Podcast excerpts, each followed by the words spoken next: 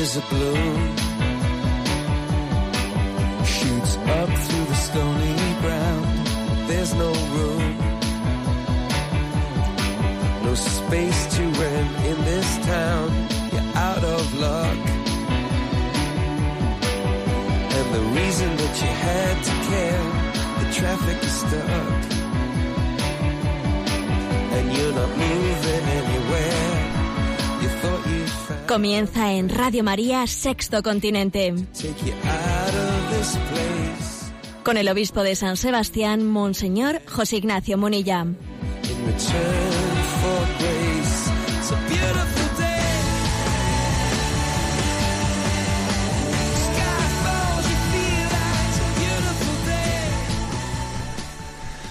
Un cordial saludo a todos los oyentes de Radio María. Un día más, con la gracia del Señor, nos disponemos a realizar este programa llamado Sexto Continente, que lunes y viernes de 8 a 9 de la mañana realizamos en directo, aquí en Radio María España. Una hora antes en, la hora, en, las, las Islas Canarias. Bueno, decir que este programa realizado un 24 de julio, un lunes 24 de julio en la víspera de Santiago, también día festivo, para muchos es un día de puente, para otros es un están ya concluyendo las vacaciones de julio, otros van a iniciar sus vacaciones en agosto. Yo creo que es un buen momento para abrir el programa con la entradilla de ese versículo de Marcos 6:31 que dice: Venid también vosotros aparte a un lugar solitario para descansar un poco. Una referencia explícita que hace Jesús en su Evangelio invitando al descanso. Es verdad que el mismo Jesús mucho no descansaba.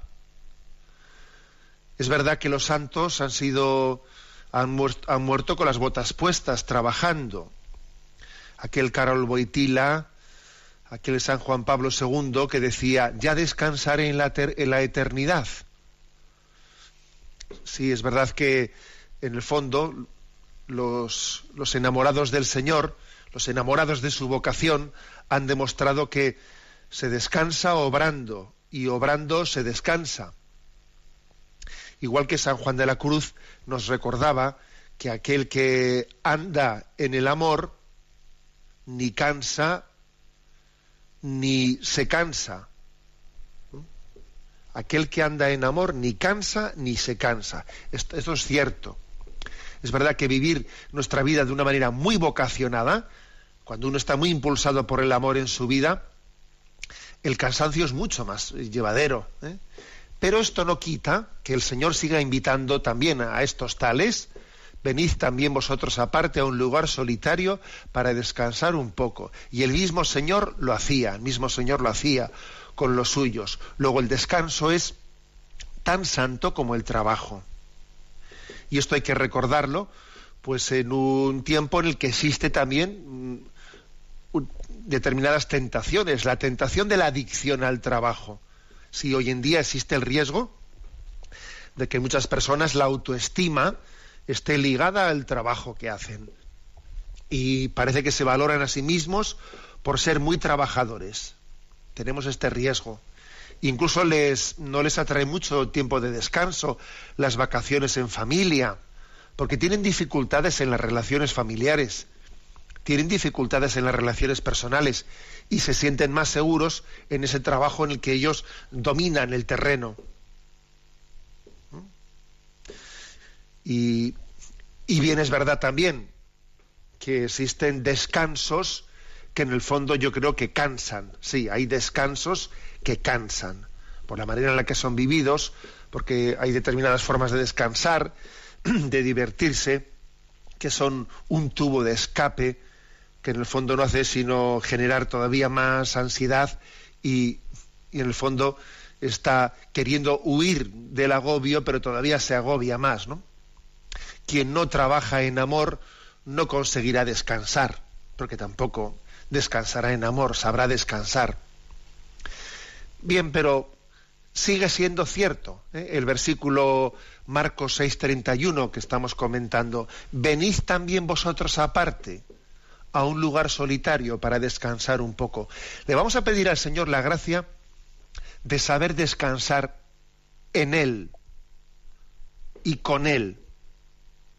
Señor, te pedimos esta gracia en estos días en los que unos descansan, otros vienen, otros van, algunos pueden hacerlo de una manera más regular, otros no tienen eh, ese lujo, pero aun y todo están llamados también, ¿no? A, a vivir esta invitación de Jesús. Enséñame a descansar en ti. Enséñame a descansar contigo. Dame la sabiduría del descanso de quien vive en amor y en el amor de Cristo encuentra sentido a su vida. Esta es la entradilla para este programa de hoy 24 de julio, víspera de Santiago, a quien nos encomendamos de una manera muy especial, patrono de España. Este programa de Sexto Continente tiene la característica de tener una interacción con vosotros eh, a través de la, web, multimedia enticonfío.org. Web en la que podréis encontrar pues los programas anteriores de Sexto Continente, otros programas también de Radio María, la presencia en las redes sociales de Twitter, de Facebook, de Instagram, etcétera, etcétera. Y además hay un correo electrónico sextocontinente arroba radiomaria.es en el que podéis, al que podéis hacer llegar vuestras preguntas, vuestras aportaciones, etcétera. Hoy vamos a dedicar el programa de una manera monográfica a atender las preguntas que hemos ido seleccionando y que algunas tenemos retrasadas de días anteriores. A Cristina, que está en el control, le vamos a pedir que nos las vaya presentando. Buenos días. Muy buenos días, monseñor. Adelante. Pues la primera es de un oyente anónimo que nos comparte. En los últimos meses he recibido mucha formación sobre el noviazgo, entre otros también con su programa, pero me llega tarde porque ya estoy casado y ahora me parece entender que no lo hice bien. Mi mujer apenas me acompaña en la fe, mis suegros están separados y encima cada uno unido civilmente con una nueva pareja. Esta situación me agobia, me lleva a minimizar los encuentros con ellos, criticarlos delante de mi mujer y mis hijas. Pero creo que no voy por buen camino. Solo le pediría alguna palabra que me ayude a corregir el rumbo, porque por otro lado pienso que si mis circunstancias personales no me permitieron hacer un buen discernimiento durante mi noviazgo, será también por algún motivo. Que Dios bendiga, Radio María. Bueno, yo creo que es una gracia el que el oyente pueda decir, pero creo que no voy por buen camino. Bueno, pues tienen la luz suficiente, ¿no? Pues para tener esa percepción, y yo, pues bueno, pues intento con alguna palabra, ¿no? Pues iluminar esa, esa necesidad de, de cambio de rumbo.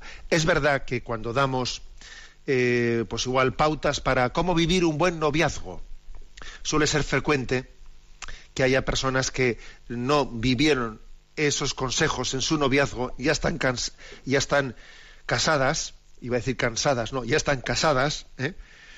y entonces dicen, claro, es que si yo hubiese hecho eso, si yo hubiese, si yo hubiese, mira, la expresión si yo hubiese es una tentación. Es muy típica esa expresión. Si yo hubiese, esa es una, es la típica, ¿eh? es una expresión que Satanás pone en nuestros labios para no vivir en intensidad el momento presente, para no casarnos con nuestra, con nuestra realidad. Esa es una técnica suya. Si yo hubiese, cada vez que aparece esa frase en lontananza, yo francamente me echo a temblar. Hay frases que son como talismanes, ¿no? No me apetece. Es que si yo hubiese, son frases típicas que detrás de ellas se esconde siempre la tentación. ¿Qué es lo que quiere Satanás? Pues que uno no se case con la realidad, me habéis escuchado a mí más de una vez poner un símil futbolístico, y eso que yo de fútbol, pues la verdad es que poco, ¿eh? pero bueno, un símil futbolístico que dice, ¿no? Que, a ver, el buen, el buen futbolista no es el que chuta el balón cuando está puesto en el punto de penalti y cuando se le han apartado la defensa y todos y venga y, tiene que chutar a portería, ¿no? Y si se aparta el portero, pues mejor, no. Ese no es el buen futbolista. El buen futbolista es el que es capaz de rematar el, balón como venga. Que a veces yo no decido en un momento determinado ya el balón viene como viene y si hay que darle a la chilena hay que darle a la chilena. Bueno pues este, este creo que es eh, este creo que es la clave ¿no? para afrontar ese tema. ¿eh?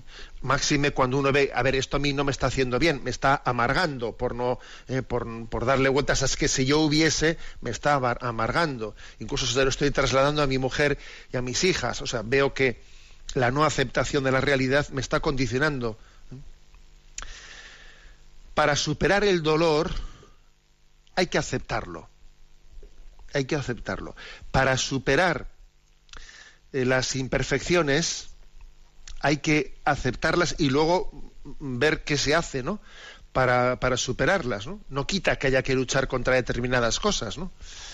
Escuché yo a don Francisco Cerro, el obispo de Cáceres, una expresión que me hacía mucha gracia, ¿no? Decía, aceptaré lo que no puedo cambiar y cambiaré lo que no debo aceptar.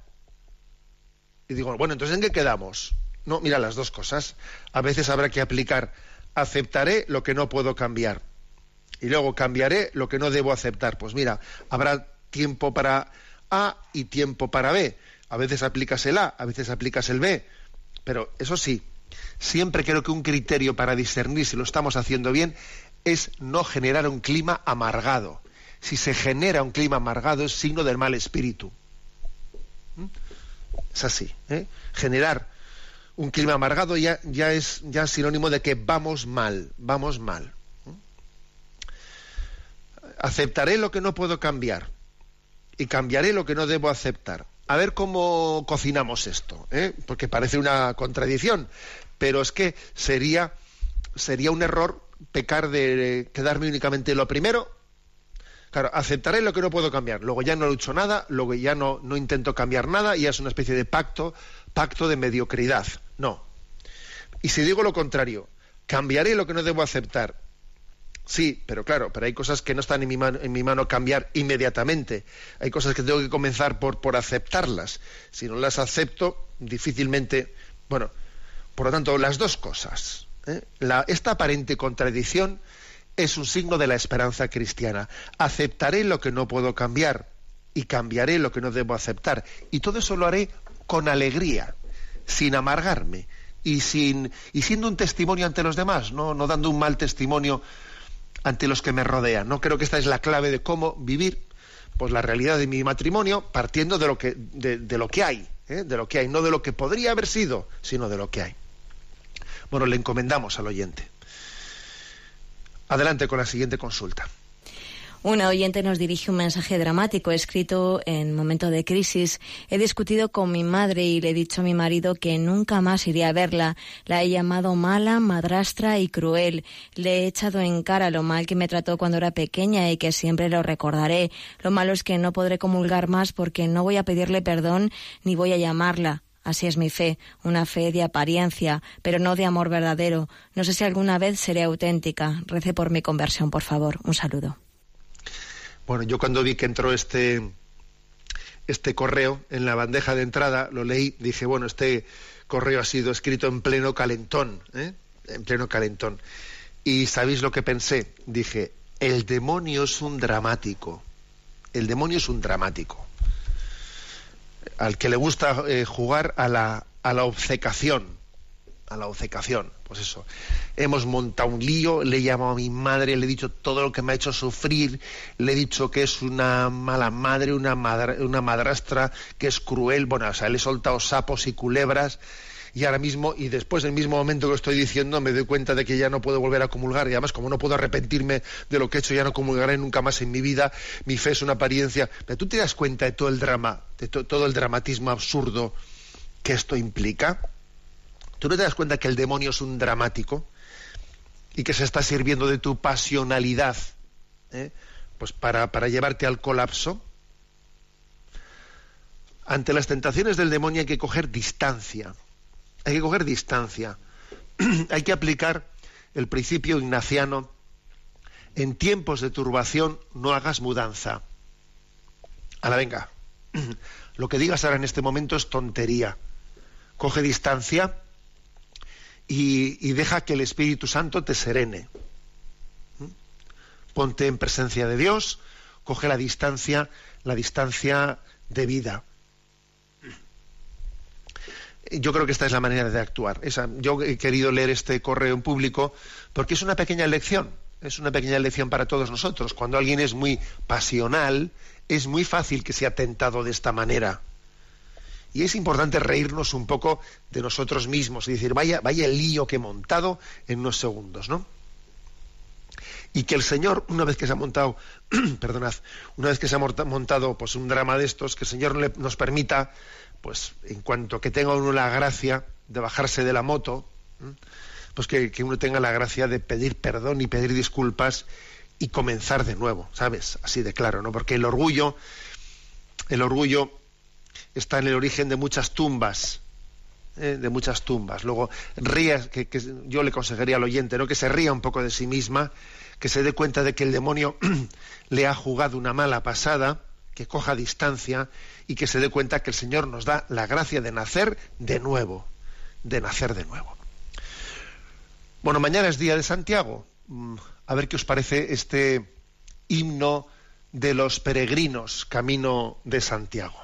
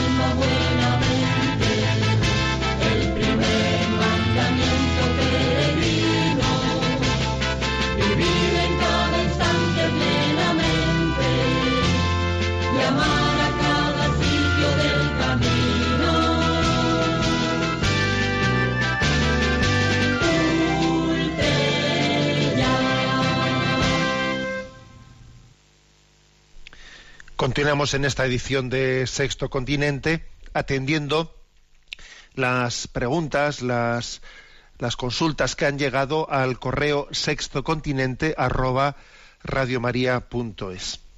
A Cristina que le tenemos en la emisora le, pedimos que continúe presentando las consultas seleccionadas.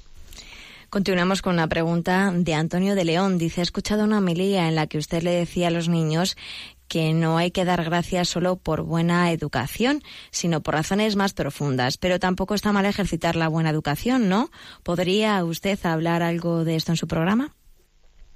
Bueno, eh, obviamente a los niños hay que educarles también en unas formas externas de buena educación, que les libera también de bueno, pues de malos modos, porque es verdad también que es frecuente en los malos modos que luego crean hábitos de faltas de respeto, etcétera, eh, y, eso después cuesta corregirlo. A un niño es importante educarle en, buenos modos, en la manera de hablar, en la manera de expresarse. Y eso que tantas veces se nos decía de pequeños, ¿no? Cuando se nos eh, daba alguna cosa, ¿y qué se dice? Gracias, ¿no? Bueno, pues obviamente puede formar parte de una educación, de una buena educación en los modos externos. Bueno, pero yo lo que decía en esa homilia es que eso, eso que está bien, yo creo que desde nuestro punto de vista de educación cristiana hay que poner esos modos externos en conexión con los sentimientos interiores. ¿Mm? Porque sí, porque es que de lo contrario, digamos, ¿eh? Existe una especie de, doblez en nosotros. Una cosa es lo que yo siento dentro y otra cosa son las formas exteriores que expreso. Es importante que esos, eh, esas formas de educación externas reflejen nuestros sentimientos más profundos. Y para eso eh, a un niño hay que irle educando en la conciencia de que somos privilegiados, de que estamos rodeados de los dones de Dios, a un niño hay que irle haciendo caer en cuenta de que, él de que él es amado por Dios y una prueba de, que es amado por Dios es la cantidad de dones que le rodean y hacerle sensible a ellos y educarle en el agradecimiento del agradecimiento de manera que luego esas formas externas de educación que le hemos enseñado pues no sean solamente unas formas externas, ¿no? sino que sean la expresión de, su ser, de sus sentimientos más profundos. Creo que esto es importante para educar en una, una unidad interior. ¿eh? Fijaros que no hace mucho hablábamos en este programa que uno de los valores eh, que están más en alza en, nuestra nueva cultura es el valor, el valor de la autenticidad. Bueno, y esto que estoy diciendo también yo es autenticidad, ¿no? O sea, es decir que si yo tengo unas expresiones exteriores, pues eh, que sean auténticas, que expresen lo que siento por dentro, ¿eh? que no sea guardar unas formas falsas. ¿eh? Porque Jesús también, ojo, Jesús acusa a los fariseos de que guardan por fuera determinadas formas, pero por dentro son, están llenos de corrupción. ¿Eh? sepulcros blanqueados que dice Jesús. Esa expresión sepulcros blanqueados lo, que precisamente reprocha es que las formas externas no se corresponden a lo que uno tiene dentro, ¿no? Luego, en resumen, bien está la educación de las formas externas, es necesaria. Mucho mejor todavía, y es totalmente necesario, es que las formas externas respondan a un interior, a, una, a un alma sensible, sensible a los dones de Dios y que siente una profunda necesidad de, de agradecimiento. ¿eh? recuerdo una frase de Chesterton que a mí me, impresionó mucho, ¿no?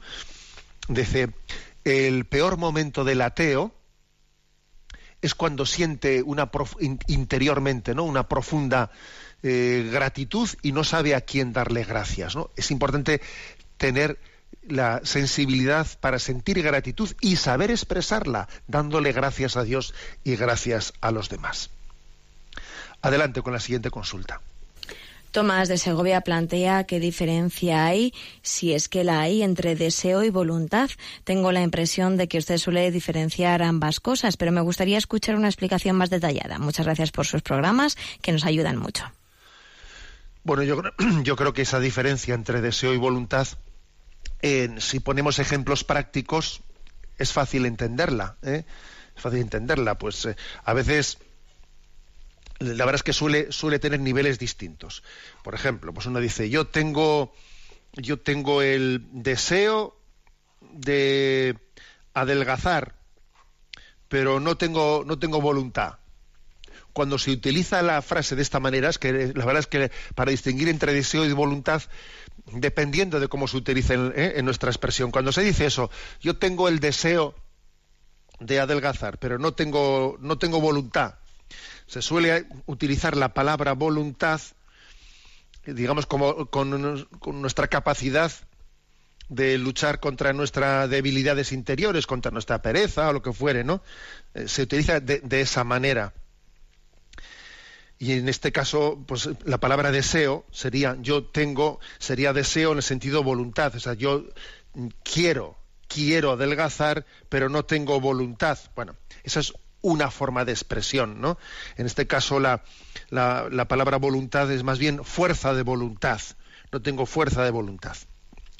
Pero al margen de alguna expresión como esta, en la que la palabra, la palabra deseo en realidad mmm, quiere decir voluntad y la palabra voluntad en realidad quiere decir fuerza de voluntad, eso de que yo tengo el deseo de adelgazar, pero no tengo voluntad, lo normal es que la palabra deseo y voluntad tengan otra acepción, ¿eh? otra acepción. Y es que los deseos, el hombre tiene muchos deseos, el hombre está lleno de deseos. ¿eh? Pues deseos de pues de, de, de, de, descanso, de deseos de complacencia, de deseos de, de éxito, de deseos de muchas cosas, pero otra cosa es que esos deseos todavía no han sido discernidos, discernidos por nuestra razón. No han sido discernidos qué deseo de esos es eh, proporcional, es adecuado, es conveniente, es entonces digamos que la voluntad son los deseos, pero discernidos por la razón. ¿Eh?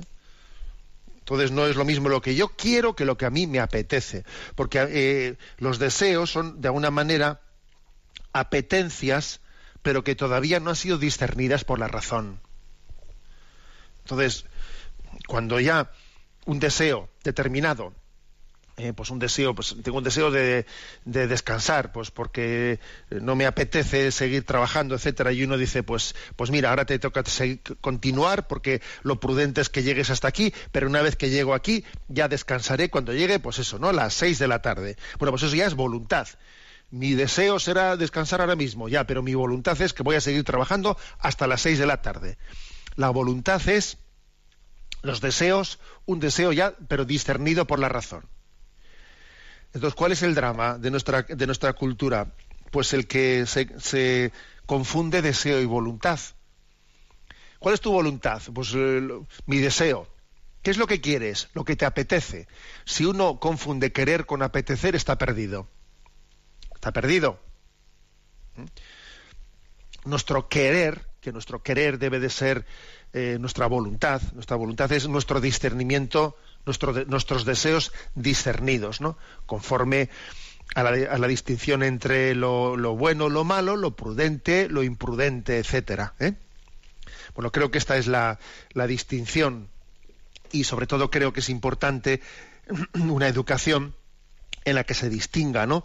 Entre el querer y el apetecer que los que hemos hecho acompañamientos espirituales a los a todo el mundo, ¿no? Pero especialmente a los a los jóvenes, a los adolescentes, nos damos cuenta de que hay un momento en la vida en el que es di, di, difícil distinguir entre apetecer y querer.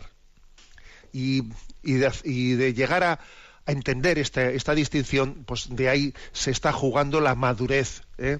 del hombre y de la mujer y de la mujer en, bueno, y también en los adultos, ¿eh? Pero vamos, la distinción entre el querer y el, y el apetecer. Adelante con la siguiente consulta.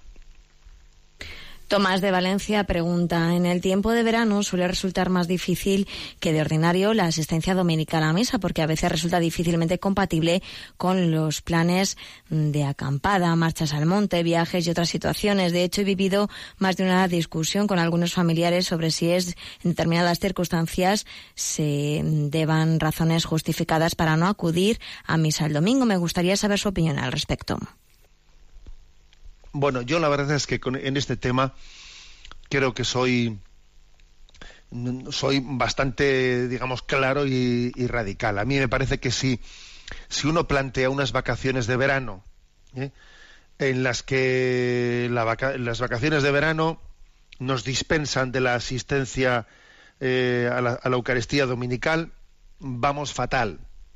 Porque estamos diciendo que la, que la clave está en saber descansar en el Señor y saber descansar con el Señor y luego nos planteamos unas vacaciones en las que la, Eucaristía no entran. Vamos fatal. ¿Mm? Bueno, ya sé que a un oyente podía decirme, bueno, pero es que mire, yo tuve, viví una situación concreta en la que en determinado lugar era imposible asistir a la Eucaristía, que sí, que claro, que ya sé que pueden ocurrir circunstancias de esas. Y la Iglesia, en, en cuanto al precepto dominical se refiere, pues obviamente no nos pide un imposible. Vale, ya sé que pueden existir circunstancias, pero bueno, yo estoy hablando ahora en términos, en términos genéricos y globales, ¿no? A mí me parece que, que es un drama el que eh, es un, signo de, de que no amamos, ¿no? no sabemos descansar bien, el que el tiempo de verano sea un tiempo en el que nuestra vivencia, nuestra práctica religiosa descienda. Pero si tenía que ser al revés si tenía que ser todo lo contrario, si tenía yo que tener todavía mayor, o sea, una oportunidad magnífica para estar más tiempo con el Señor, más tiempo con Él. ¿Cuántas veces hubiese he, soñado, no? con tener más tiempo para estar con el Señor y luego tengo la oportunidad y no la aprovecho. Pero qué cosa tan absurda es esa. Luego, ya sé que puede haber alguna circunstancia particular, porque si entramos en las casuísticas, claro que puede haberlas, ¿no? Pero yo me atrevería a decir que un signo de nuestra, de nuestra relación personal con el Señor íntima y profunda es la de que en el tiempo de, eh, de, descanso estival no entremos en negociación con escaqueos, con escaqueos de nuestra vivencia de la Eucaristía del domingo. Y además, para no entrar en escaqueos con eso, lo lógico es que uno busque más ratos explícitos de mira a ver si hay por este lugar alguna capilla de la adoración perpetua, mira a ver, o sea, vamos a o rezar el rosario en familia, que igual durante el curso no lo hemos rezado, lo hemos rezado pocas veces, o sea, el tiempo de verano tiene que ser un tiempo más intenso, de lo contrario nos estamos dejando timar, ¿eh? timar y no vamos a descansar bien, porque no descansamos en el, en el Señor. Adelante con otra consulta. Un oyente anónimo nos envía el siguiente mensaje. Le sigo en Facebook y me gusta lo que escribe. Le escribo porque me encuentro fatal anímicamente por muchos motivos. Me falta mucha fe en Dios. No le veo ni le siento en el día a día. Me siento súper mal. He probado a rezar y hablar con él, pero sigo igual. ¿Qué me recomienda? Bueno, también ese tipo así a veces de consultas que nos entran, pues yo creo que también sirven un poco, nos sirven a todos para darnos cuenta, para darnos cuenta de, de, qué manera solemos ser, solemos ser tentados, ¿no? A ver, yo creo que eh, la, ese de me siento, eso de me siento anímicamente fatal por muchos motivos, entonces me falta la fe, em, no veo sentido al día a día, me siento súper mal. A ver, yo creo que muchas veces la batalla, la batalla interior tiene, tiene lugar con nuestros estados anímicos. Los estados anímicos, no siempre hay que pensar que los estados anímicos que tenemos están motivados por acontecimientos externos en nuestra vida, ¿eh? claro, es que yo me siento mal porque me ha pasado esto, esto y esto. Hombre, puede, por supuesto que puede ocurrir que haya estados anímicos que estén motivados por, por factores externos, ¿no? Pero muchas veces los estados anímicos están motivados porque no hemos tenido la necesaria batalla interior con, esos estados anímicos, porque nos hemos dejado arrastrar por ellos. El sacrificio más agradable a Dios, la mortificación más agradable que podemos ofrecer a Dios, es la mortificación de nuestros estados de ánimo. Sí, también los estados de ánimo tienen que ser objeto de nuestra mortificación. Es más, es el terreno principal. Eh, de poco serviría que uno hiciese pues mortificaciones de obras externas ¿eh? y por ejemplo, ¿no? Dice, pues, pues yo me estoy mortificando y, y estoy dejando de fumar, parece muy bien, ¿eh? pero luego estoy amargado y amargadísimo. Mira, mm, a ver, no sé si, si, una cosa te va a llevar a estar, a estar amargado, no sé si te merece. O sea, es decir, el, principal, la principal mortificación es la de nuestros estados de ánimo. En todas las facetas de la vida. Porque la tristeza es también una tentación y hay que abordarla. Sí, la tristeza es una tentación. El tentador se suele caracterizar por sembrar en nosotros tristeza, pesimismo, tiniebla. Tiniebla, eso lo dice San Ignacio de Loyola. Tres son los enemigos del hombre, mundo, demonio y carne.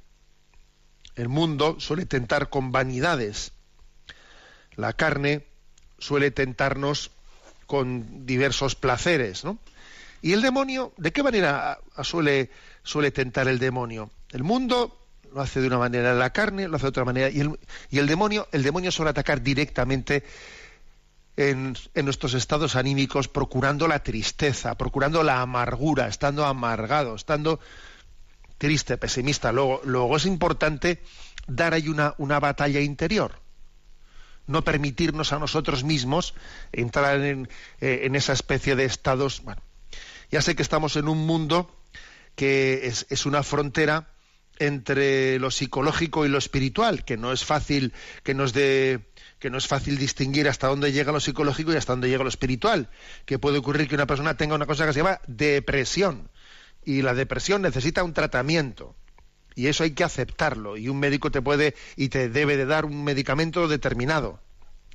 Bien, pero eso no quita que tú que tú al margen de que tengas, incluso teniendo o no teniendo, ¿no? Depresión, uno tenga que llevar adelante esa batalla interior, que fijaros una cosa, la batalla interior contra nuestros estados de ánimo es posiblemente el terreno en el que más nos jugamos nuestra felicidad, de una manera más inmediata, por lo menos. ¿eh? en el que nos jugamos la felicidad de una manera más inmediata. Bueno, a ver qué os parece este canto que me ha enviado uno de vosotros, un canto en francés, eh, ya, que estamos en víspera de Santiago y que hay tantos caminantes, no tantos peregrinos hacia Santiago, se habla de María como la primera caminante. La primera caminante. Tú nos entrenas, María, en un sí arriesgado a lo inesperado de Dios. He aquí al que siembra en tu arcilla sencilla de nuestra humanidad Jesucristo. Camina, camina con nosotros, María, en nuestros caminos de fe. Son caminos hacia Dios. Camina con nosotros, María, los caminos del anuncio. Son caminos de Dios. Camina con nosotros, María, los caminos de la escucha son caminos de Dios. Camina con nosotros María en nuestros caminos de cruz, son caminos de Dios. Camina con nosotros María en los caminos de esperanza, son caminos de Dios. Escuchamos esta preciosa canción en francés, La Première en Chemin, la primera caminante.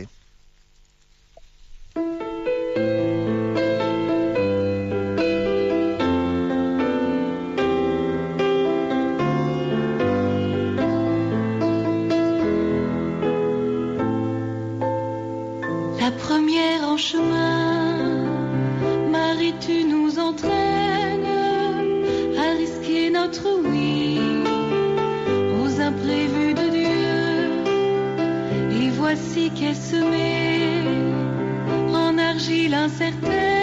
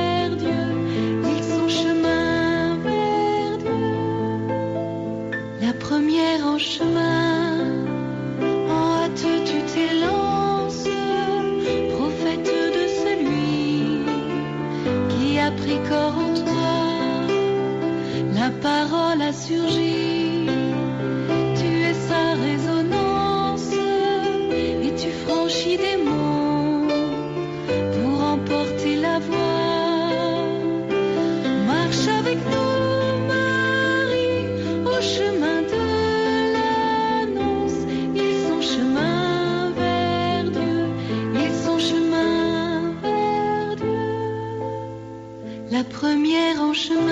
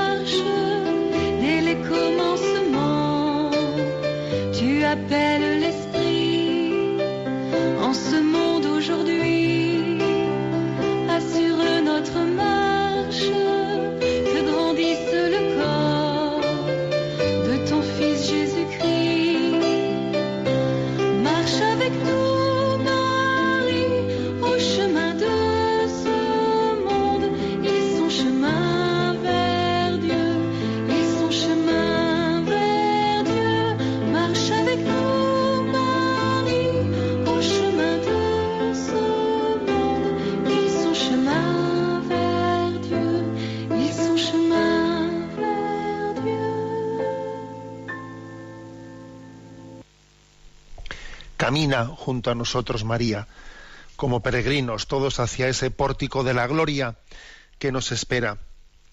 Estamos en esta edición de Sexto Continente atendiendo las consultas que nos han llegado al email sextocontinente arroba radiomaria.es al que podéis hacer llegar vuestras preguntas y aportaciones. Y a Cristina, que está con nosotros pues desde desde la sede de Madrid le pedimos que nos siga presentando las preguntas seleccionadas. La siguiente viene desde Valencia, es de Antonio Carrascosa, que nos comparte, estimado Monseñor, el mes pasado tuve la suerte de hacer el Camino de Santiago y en un pueblo de Pontevedra, en la misa diaria de la tarde, el sacerdote tuvo dos pequeños detalles que nos edificaron fuertemente. Al decir en la oración, ten misericordia de todos nosotros, levantó la mirada durante un momento a los asistentes, lo cual nos hizo sentir realmente que esa oración se cumplía. En el momento de la comunión, al ofrecer el cuerpo de Cristo, nos lo mostraba a cada uno durante una fracción de segundo, como esperando nuestro amén, lo cual nos recordó la grandeza de la comunión que a veces recibimos de forma rutinaria. Han pasado varias semanas, pero aquellos pequeños gestos siguen ayudándome a profundizar en la grandeza de nuestra Eucaristía. Pido a Dios que le conceda una larga vida. Bueno, me gustaría que, que este, este correo o esta, este compartir de este oyente de Antonio desde Valencia lo escuchase, ¿no? Pues ese sacerdote de un pequeño pueblo de Pontevedra que la misa diaria de la tarde pasan por su, por su parroquia muchos peregrinos y no nos damos cuenta a veces del bien que podemos hacer haciendo bien las cosas. Es curioso, ¿eh? No te das cuenta del bien que puedes hacer cuando tú haces las cosas bien. Y la clave está en que seamos enamorados de lo que tenemos entre manos. O sea, superando la rutina, eh, viviendo en intensidad ese momento presente, ¿no? Vivirlo igual que si yo estuviese solo o que si me están mirando mil personas.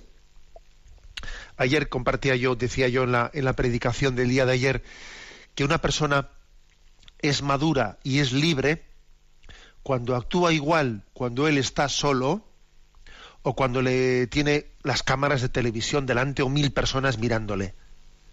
Si actúa de la misma manera, es una persona madura y libre.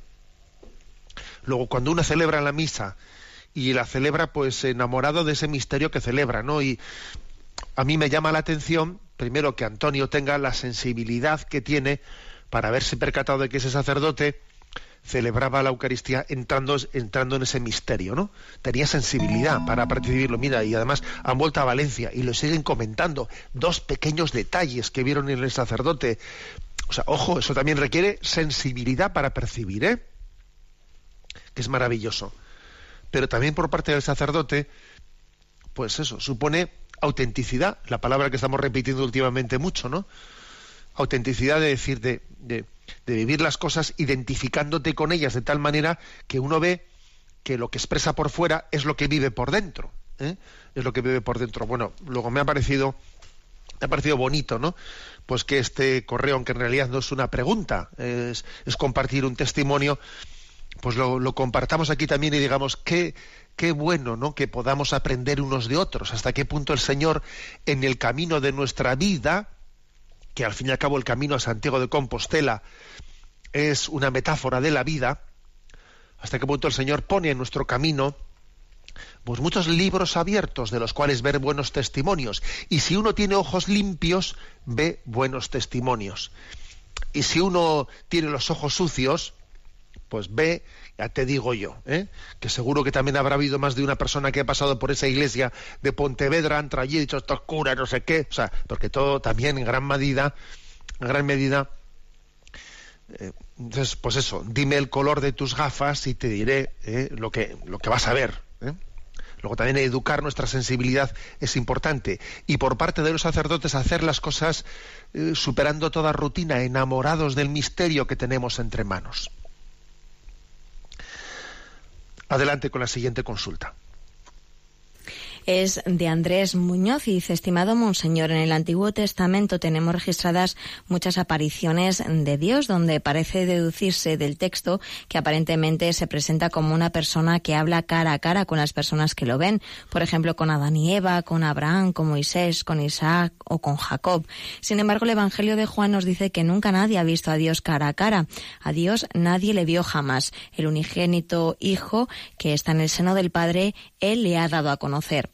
Pues bien, ¿es Jesús el Hijo de Dios quien se aparece realmente en el Antiguo Testamento? Muchas gracias por su programa y por su excelente magisterio. Abrazo fuerte en Cristo. No, no cabe decir que sea Jesucristo el que se está apareciendo, el que, el que está presente en Abraham o en Moisés, no. ¿eh? Pero es verdad que Abraham, es verdad que Moisés, es verdad que Isaac te- tenían teofanías, manifestaciones en las que podían, ¿eh? Podían eh, como hablar con Dios cara a cara. Al mismo tiempo, el Antiguo Testamento dice que nadie puede ver a Dios cara a cara y permanecer vivo. ¿Cómo se compagina ambas cosas? Porque las dos cosas están en el Antiguo Testamento, ¿no? Moisés hablaba con el Señor cara a cara.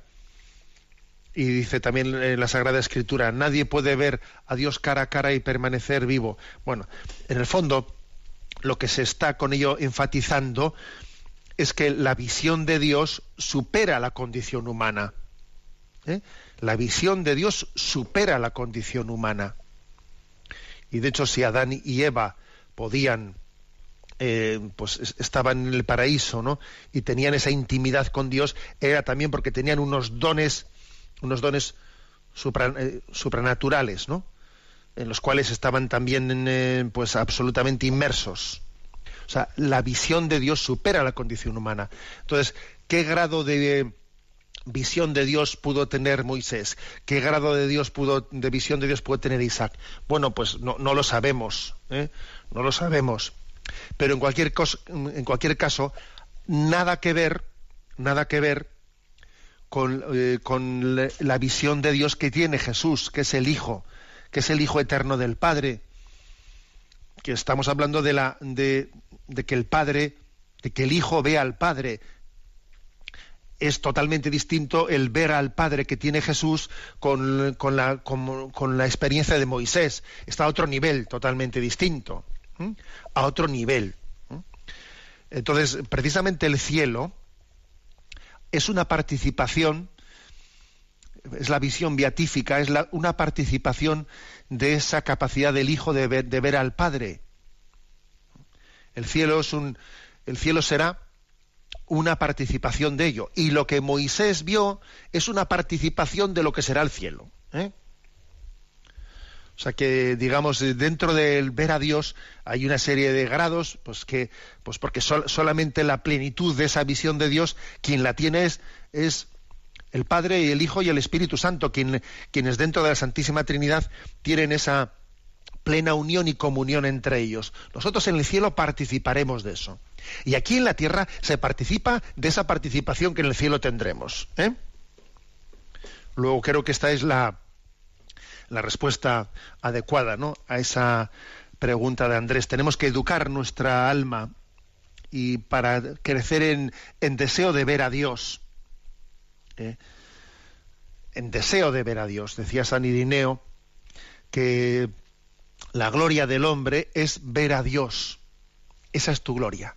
Veré a Dios. Los peregrinos, los peregrinos cuando, se acercan a Santiago de Compostela y van viendo ¿no? que cuando ven las torres, cuando ven las torres de, de la basílica, cuando los peregrinos a Jerusalén, ¿no?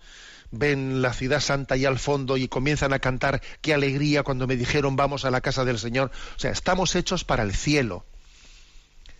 Ojalá no eduquemos nuestra sensibilidad para que tengamos deseo de ver a Dios y de unirnos con Él para siempre. Eso es una participación de la visión que Jesús tiene del Padre, porque el Jesús y el Padre son uno, son uno. Bueno, me vais a permitir que terminemos hoy un poco antes el, el programa por razones también de agenda. Me despido de todos vosotros con la bendición de Dios Todopoderoso, Padre, Hijo y Espíritu Santo, descienda sobre vosotros. Alabado sea Jesucristo.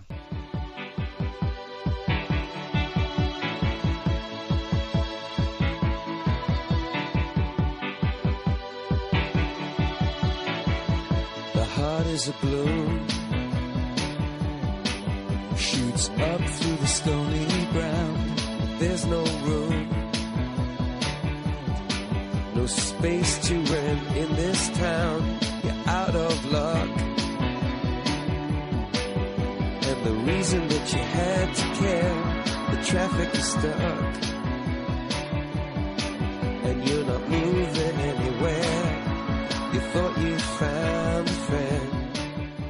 Escuchado en Radio María Sexto Continente, un programa dirigido por el obispo de San Sebastián, Monseñor José Ignacio Monilla.